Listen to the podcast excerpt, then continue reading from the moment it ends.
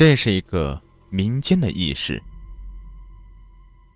也许生活在城市里的人比生活在农村的人见识多，但乡下人的田园生活是城里人很少接触和享受到的。当然，还包括那些奇闻异事和人们常说的鬼。老王是我家对面村里的一个五十来岁、本分的人，他还有一个已经出嫁了的女儿，一年也回不了几次家。他和老伴相依为命，虽然生活不是很富裕，但两口是土生土长的农民，两人勤勤恳恳种点田地，养点鸡鸭猪什么的，日子过得倒也平静自在。老王这人呢，喜欢说笑。到哪都能惹起一片笑声，所以认识他的人都叫他老王。在乡下，最热闹的时候应该是过年了。虽然大人们早已没有了孩童那样的兴致，但忙碌了一年，在过年的那几天里也可以闲下来，炒几个小菜，喝点小酒，喝得满脸通红之后，然后找几个老乡玩麻将、斗地主，也是非常开心的事。所以。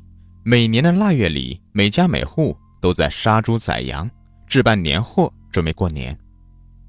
老王前几天听到女儿和女婿说今年回家过年，这可把老王高兴坏了。毕竟父母还是想念自己的孩子的。于是老王这几天天天都忙着准备年货，买了好烟好酒，还有糖果等等。看来老王是把自己的一点积蓄都拿出来了。可怜天下父母心呐！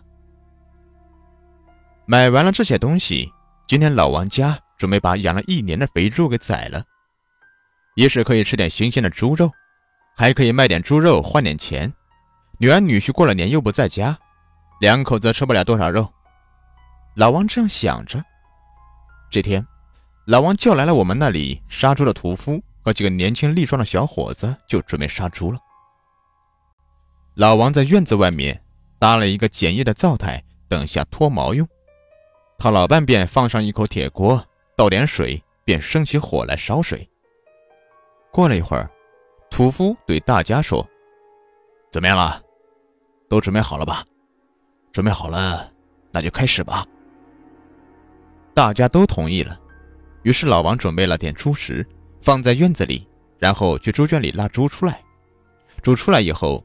看见那里有吃的，就自顾自的吃起来，完全没有察觉今天就是他的死期了。这个时候，屠夫一声令下，几个小伙冲上去，拉住猪蹄，按着猪身，一下子把猪按在地上。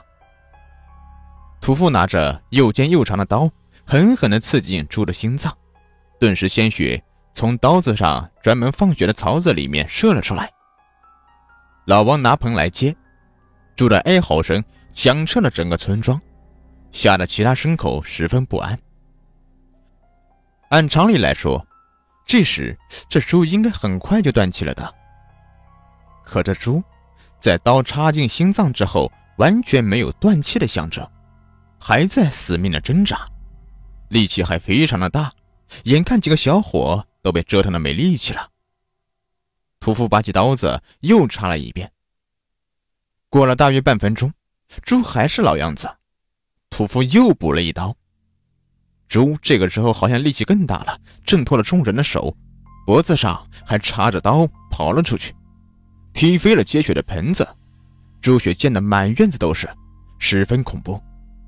这时，怪异的事情出现了，院子到处都有出口，可猪就是不往那些出口里跑，它沿着院子。转圈的跑，一边跑一边叫着，那叫声真是凄惨。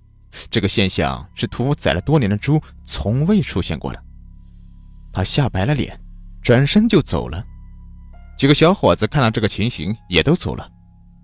剩下老王夫妇吓得哆嗦，看着转圈的猪，不知所措。后来不知道是老王想到了什么，还是咋的，老王进屋里拿出一炉香，烧起来，插在院子里。并烧了点往生钱，这个就不用我解释了吧，就是死人的钱。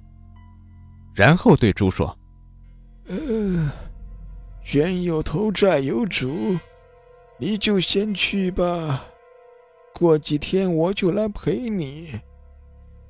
说完这些话，那猪竟然应声倒下死了。老王默默的收拾残局。三天过后，老王真的去世了。据说死得很突然，早上睡觉起来，老伴推他才发现已经去世了。本来快过年了，是一场高兴的事。结果变成了丧事。人生多变呐，请珍惜。